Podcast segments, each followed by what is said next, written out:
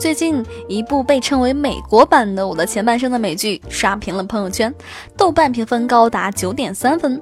这部剧呢，名字叫做《了不起的麦瑟尔夫人》。很巧的是，民国历史上就有一位前半生经历冷落、被离婚的悲惨遭遇，而后半生完美开挂、混得风生水起的女性，堪称升级版的麦瑟尔夫人。我们今天就来说说他们的故事。理财更简单，人生更自由。亲爱的前期独裁的小伙伴，欢迎收听今天的电台内容。你也可以关注我们简期独裁的公众账号，看到我们更多解读的推送内容。了不起的麦瑟尔夫人的女主叫做米奇·麦瑟尔，是一个美丽优雅的家庭主妇。她的家庭优渥，毕业于名校，儿女双全，又是丈夫事业的好帮手。所有人都在羡慕这样一个有钱又有爱的家庭，但是这样一个近乎完美的女人，丈夫却出轨，要和她离婚。米奇接受不了打击，独自一人去酒吧喝酒，烂醉后的女主鬼使神差地站到了舞台上，却意外地展现了她的喜剧天赋，从此开启了她逆袭的后半生。其实回忆往昔，女主一直都是一个自律、自主、自制的女性。为了家庭，她才放弃了各种的可能性。而离婚后的她开始为自己而活，并且活出了更加精彩的样子。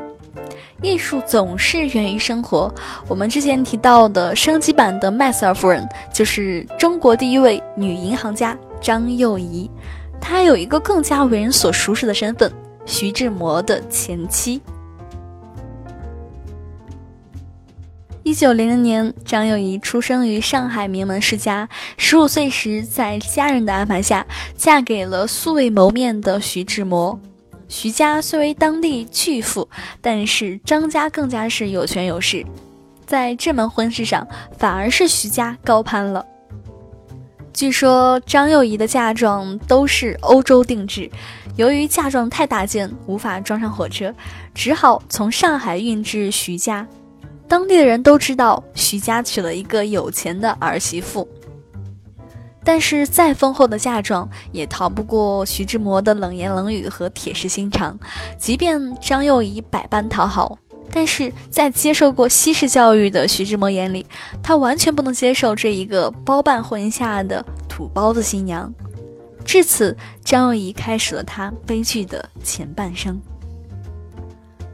婚后不久，徐志摩就借出国留学之名，抛下张幼仪一个人独守空闺。更有甚者，徐志摩在张幼仪怀有二胎身孕的时候，让其打胎，并坚持离婚，还不惜将离婚消息刊登发表，成为中国第一对以西方形式离婚的人。与徐志摩七年的婚姻以离婚收场，这给年仅二十三岁的张幼仪带来的沉重的打击。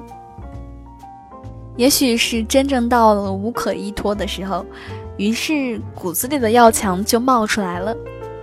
离开了徐志摩后的张幼仪，目标明确，独立坚强，在家人的支持下，独自一个人带着孩子去德国攻读幼儿教育专业。他自己也说道：“去德国以前，我凡事都怕；去德国以后，我一无所惧。”经历了三年的时间，张幼仪除了学识上的积累，思想上也变得更加独立了。她开始了过为自己而活的生活。随着幼子的不幸因病夭折和张母的相继去世，内心悲痛的张幼仪结束了五年的旅欧生活，携长子踏上了回国之路。此时的她已经不再是当初那一个委曲求全的小女人了。其实自结婚以来，张幼仪一直在帮忙打理徐家生意，包括灯泡厂、蚕丝厂、布料厂、徐玉峰酱园、裕通钱庄。而彼时的她才不满二十岁，这也为张幼仪经商积累了丰富的经验。张幼仪在商业方面的财富逐渐凸显，其自身独立要强的性格，也使得徐志摩开始对这位前妻的态度有所改观。一九二七年，张幼仪、八弟和朋友在上海静安寺合伙开了一家云上时装公司，张幼仪出任总经理，全权负责公司的运作。此为上海第一家时装公司，而徐志摩也是当时的股东之一。国外的生活经历让张幼仪在经营方面有了更多的奇思妙想，于是张幼仪一系列的推广活动下，云上。衣服一推出就风靡全上海，同时也带动了整个民国时装业的兴盛。如果任职云上时装公司只是小试牛刀的话，那么后来张幼仪转战商界，更加是开辟了传说。一九二四年，全国第二家女子银行由于经营不善，银行面临倒闭，于是经营者找到张幼仪，聘请她担任银行总裁。除了他自身的能力，他知道这事多半是看在他四哥的面子上。机会来了，张幼仪没有畏缩，要强的性格和前期打理徐家生意与时装公司的经验，让他接下重担。作为一个金融的门外汉，张幼仪一切从零开始。他甚至把办公桌放置在营业大厅，以便最快的掌握银行的各项流程。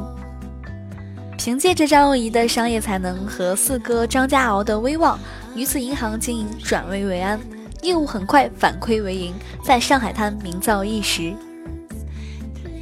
一九三七年，日军占领上海，造成银行现金大量流失，银行资金链断裂，甚至面临再次倒闭的危险。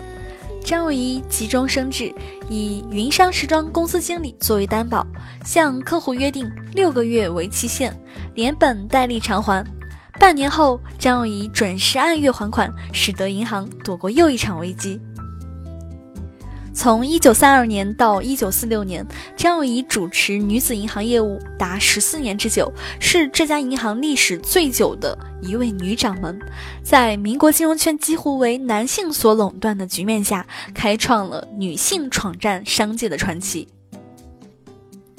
张幼仪含着金钥匙出生，却遇见了一个不赏识她的男人，经历了无情的冷落和被离婚，而骨子里的要强和才干，使她从一位旧式的大小姐、婚姻的不幸者，摇身一变成为中国首位女性银行家。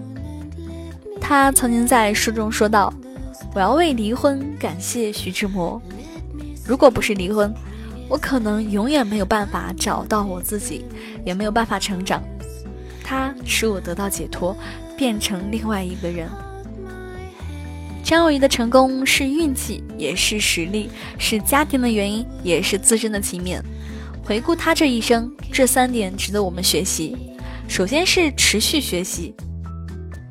不管是遭遇离婚打击后坚持攻读幼儿教育专业，还是工作繁忙时坚持每天一小时国文学习，脱胎换骨后的张幼仪始终在学习、自省和成长。对自己如此，对家人他也严格要求。张幼仪还出钱给自己的儿媳妇请老师教她英法德中的文学课程。其次是调动资源能力。不得不承认，张幼仪的成就有家庭带给她的各种资源，但是如果不是她本身具有将人力、资本等效益最大化的商业能力，这些传奇也不会平白造就。比如抗战时期，张幼仪通过关系买了两摞染军服用的德国军用染料，等到价钱涨到一百倍时才卖掉，赚了大大的一笔钱。有了这笔资金，张幼仪又投资棉花和黄金。最后是坚持不熟不做、不懂不投的原则。虽然不是金融专业科班出身，但是在打理徐家生意、担任时装公司总经理积累的经验，都是张幼仪能坐稳女子银行总裁位置的必要准备。就像普通人理财投资之前，应该要具备一定的知识储备，千万不可以盲目跟风，要坚信不懂不投的原则。